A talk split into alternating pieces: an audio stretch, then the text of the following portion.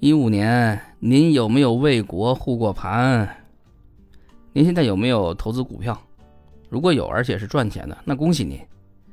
没有赚钱也别焦虑，因为绝大多数散户都是一样的。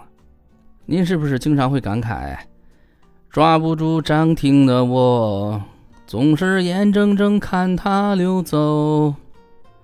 这呀，就是股民的常态。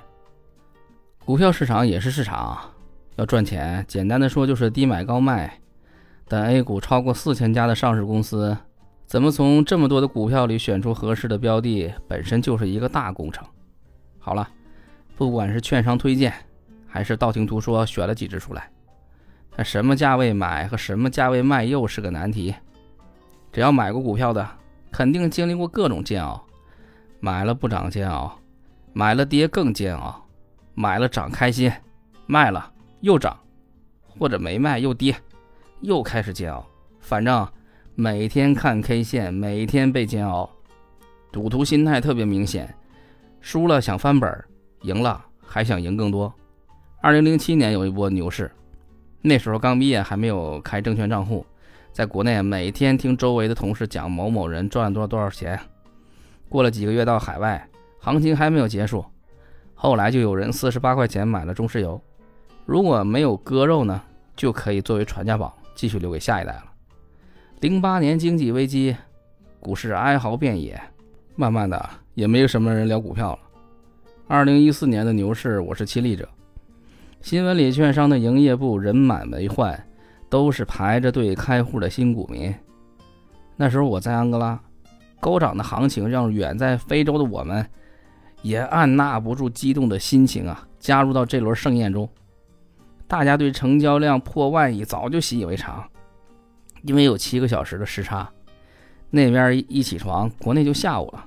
为了不影响交易，我定了凌晨两点半的闹钟起来看股票，结果就是上午精神极差。过了几天，实在不可持续，作罢。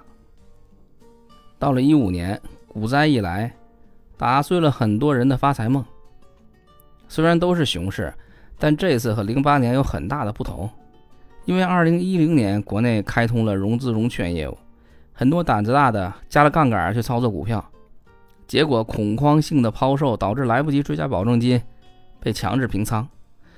那段时间动不动就千股跌停，杀伤力之大可想而知。有句话叫“历史总是惊人的相似”。去年的行情又是吸引很多新股民跑步进场，到了今年依然是多数人黯然神伤。我对股票投资的观点呢是不反对，但呢少量配置。之所以没有说完全不要碰，是因为买了股票呢，很自然的就会去关注经济的动向，保持对市场信息的敏锐，否则呢就很容易下意识的屏蔽资讯。股票是个专业的投资领域，专业从业人员尚且有失误的情况，何况是凭感觉的参与者呢？真要想在股市里赚到钱。投入时间精力，好好学习研究是必要的。如果连财报都不看，个人观点和买彩票差不了多少。对于绝大多数人，选择基金是个让专业的人做专业的事的省心省力的投资方式。投资呢是场马拉松。去年股市的情况让很多人觉得不翻倍都不好意思拿出来说。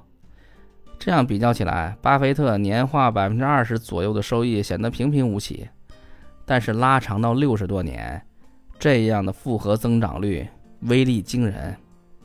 所以啊，有个正确的投资理念，才能和时间做朋友，慢慢变富。您有什么印象深刻的投资经历？欢迎留言。好了，今天就和您聊到这儿，感谢您的收听。